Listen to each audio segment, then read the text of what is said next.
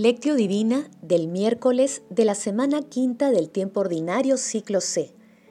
Nada que entre de fuera puede hacer al hombre impuro. Lo que sale de dentro es lo que hace impuro al hombre. El que tenga oídos para oír, que oiga. Oración inicial. Santo Espíritu de Dios, amor del Padre y del Hijo, ilumínanos con tus dones para que podamos comprender los tesoros de la sabiduría que Jesús nos quiere revelar en este día. Otórganos la gracia para meditar los misterios de la palabra y revélanos sus más íntimos secretos. Madre Santísima, intercede ante la Santísima Trinidad por nuestra petición. Ave María Purísima, sin pecado concebida. Paso 1. Lectura. Lectura del Santo Evangelio según San Marcos capítulo 7 versículos del 14 al 23. En aquel tiempo Jesús llamó de nuevo a la gente y le dijo, Escúchenme todos y entiendan, nada que entre de fuera puede hacer al hombre impuro. Lo que sale de dentro es lo que hace impuro al hombre. El que tenga oídos para oír, que oiga. Cuando dejó a la gente y entró en casa, sus discípulos le pidieron que les explicara la parábola. Él les dijo, ¿también ustedes siguen sin entender? ¿No comprenden? Nada que entre de fuera puede hacer al hombre impuro, porque no entra en el corazón, sino en el vientre, y va a parar al excusado. Con esto declaraba puros todos los alimentos y siguió. Lo que sale de dentro, eso sí hace impuro al hombre, porque de dentro del corazón del hombre salen las malas intenciones, las fornicaciones, robos, homicidios, adulterios, codicias, injusticias, fraudes, desenfreno, envidia, difamación, orgullo, insensatez. Todas esas maldades salen de dentro y hacen al hombre impuro. Palabra del Señor, gloria a ti, Señor Jesús. Si el recipiente de nuestro corazón no es enteramente purificado de la contaminación de los vicios, no podrá recibir el perfume de bendición del que habla el profeta. Es como el óleo perfumado sobre la cabeza que desciende por la barba hasta la orla de sus vestiduras. Tampoco guardará sin mancha la ciencia espiritual o las palabras de la Escritura. Qué dulce es tu palabra para mi boca. Es más dulce que la miel. El pasaje evangélico de hoy denominado Jesús habla sobre la verdadera pureza se encuentra también en Mateo capítulo 15 versículos del 10 al 20. El tema central de hoy es la pureza.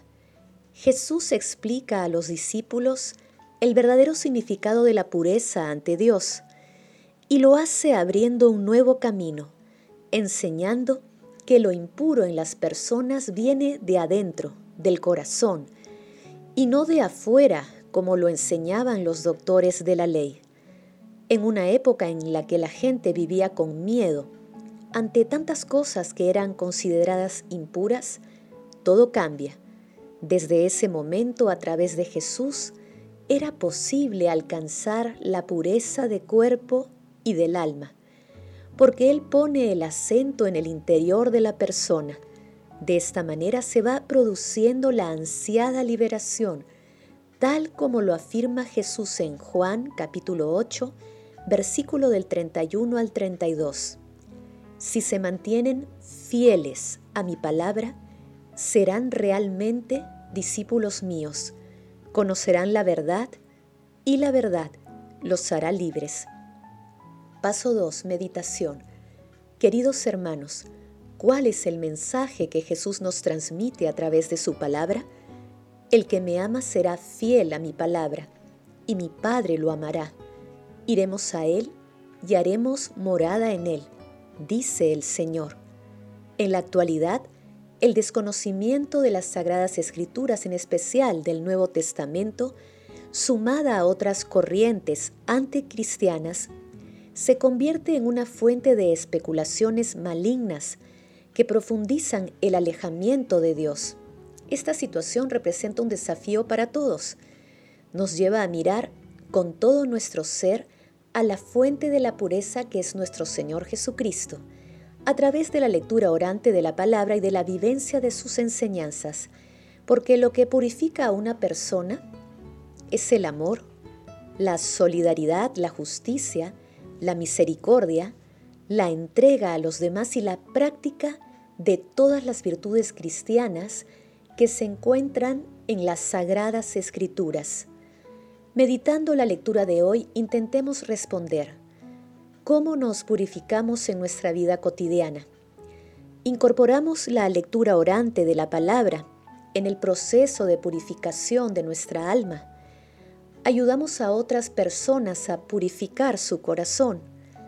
Que las respuestas a esta pregunta nos ayuden a purificar nuestro corazón y a practicar el amor a Dios y al prójimo de acuerdo con las enseñanzas de nuestro Señor Jesucristo, y que la sabiduría recorra nuestra vida presente y futura. Jesús, María y José nos aman. Paso 3. Oración. Amado Jesús, fuente infinita de pureza y amor, líbranos de las impurezas intergeneracionales que nos atan al pecado Concede salud a los enfermos, consuelo a los tristes, perdón a los pecadores y a todos abundancia de salud y de paz. Espíritu Santo, instruyenos e ilumínanos para que no nos aferremos a esquemas mundanos y podamos vivir siempre en la voluntad de Dios Padre y ser portadores del amor, de la pureza, de la paz, y de la misericordia de nuestro Señor Jesucristo. Padre eterno, te suplicamos, admitas en tu reino a todos los difuntos de todo tiempo y lugar, para que puedan contemplar tu rostro. Protege, Señor, a las almas de los agonizantes para que lleguen a tu reino. Madre Santísima Inmaculada Concepción, intercede ante la Santísima Trinidad por nuestras peticiones. Amén. Paso 4. Contemplación y acción. Hermanos, contemplemos a Dios con un texto de Filoteo el Sinaíta. En todo momento, a cada instante, guardemos celosamente nuestro corazón de los pensamientos que oscurecen el espejo del alma, que por su naturaleza está destinado a recibir los rasgos y la impresión luminosa de Jesucristo. Jesucristo, sabiduría y fuerza de Dios Padre. Pone su marca e inscribe su imagen luminosa sobre él. Entonces, sin reposo, busquemos en nuestro corazón el reino de los cielos. Quien no se libra de los malos pensamientos es imposible que se guarde puro de los pecados del nombre exterior. Si de su corazón no extirpa de raíz los malos pensamientos, ellos lo llevarán a las malas obras. La causa de la mirada adúltera es que el ojo interior se ha entregado al adulterio y a las tinieblas. La causa del deseo de escuchar infamias es que escuchamos a los demonios infames que están en nosotros. Debemos entonces en el Señor purificarnos en el interior y en el exterior, guardar limpios nuestros sentidos, mantenernos puros alejándonos de toda actividad inspirada por la pasión y el pecado. Anteriormente, dados a la vida mundana y la ignorancia y vanidad de nuestra inteligencia, nos mostrábamos serviles con nuestra inteligencia y sentidos a la mentira del pecado. Ahora, retornando a la vida según Dios, con nuestra inteligencia y sentidos, es necesario servir a Dios vivo y verdadero, a su justicia y voluntad. Emprendamos el combate de la inteligencia contra esos demonios, para que su voluntad malvada no llegue a nuestras obras como pecados reales. Si extirpamos de nuestro corazón el pecado, encontraremos en él el reino de Dios. Con esta bella ascesis, guardemos en nombre de Dios la pureza y la continua compunción de nuestro corazón. Cuidad vuestro espíritu con la atención más intensa. Desde que percibáis un pensamiento, resistidle sin demora. Y al mismo tiempo apresuraos a invocar a Cristo nuestro Señor para que ejercite su venganza. No habréis terminado de invocarlo y ya el dulce Jesús os dirá, estoy aquí cerca de ti para socorrerte. Hermanos, hagamos el compromiso de fortalecer y proteger la pureza de nuestros pensamientos y cuerpos, y pidiendo siempre el auxilio del Espíritu Santo a través de la oración, realizando obras de misericordia, meditando la palabra, participando de la Santa Eucaristía, adorando al Santísimo Sacramento y acudiendo al sacramento de la penitencia. Glorifiquemos a la Santísima Trinidad con nuestras vidas. Oración final. Gracias Señor Jesús porque tu palabra nos conduce por caminos de paz, amor y santidad.